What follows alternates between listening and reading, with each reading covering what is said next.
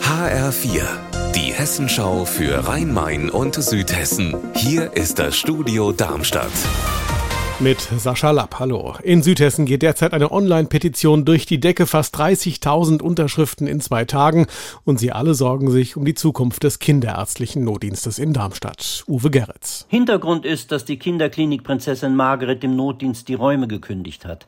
Weil Fachkräfte fehlen, musste der Notdienst seine Öffnungszeiten einschränken. Das wiederum hat zu einer Überlastung der Klinikambulanz geführt und jetzt beansprucht die Klinik die Räume für sich.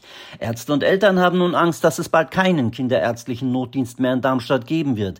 Die Klinik sagt aber, man müsse sich keine Sorgen machen. Die Notfallversorgung der Kinder sei weiterhin gewährleistet.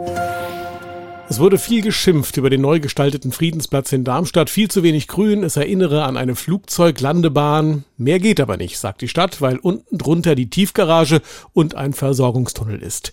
Am Alice Hospital sieht das jetzt anders aus. Hier wird heute ein ganzer Park auf der neuen Tiefgarage eröffnet.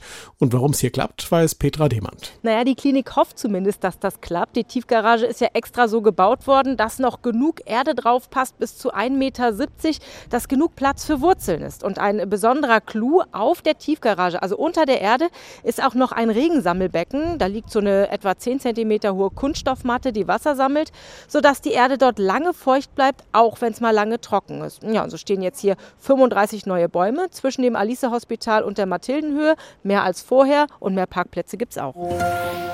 Vor 30 Jahren wurde in Wiesbaden eine der ersten Notfallseelsorgen bundesweit gegründet. Drei Pfarrer taten sich damals zusammen. Inzwischen arbeiten dort rund 30 Ehrenamtliche.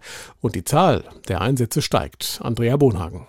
Es gibt sehr schwierige Einsätze bei Unfällen, Mordfällen, bei Katastrophen wie der Ahrtalflut. Auch Rettungskräfte haben manchmal viel zu verarbeiten und auch sie werden von der Notfallseelsorge betreut. Der Verein in Wiesbaden sucht noch Helferinnen und Helfer.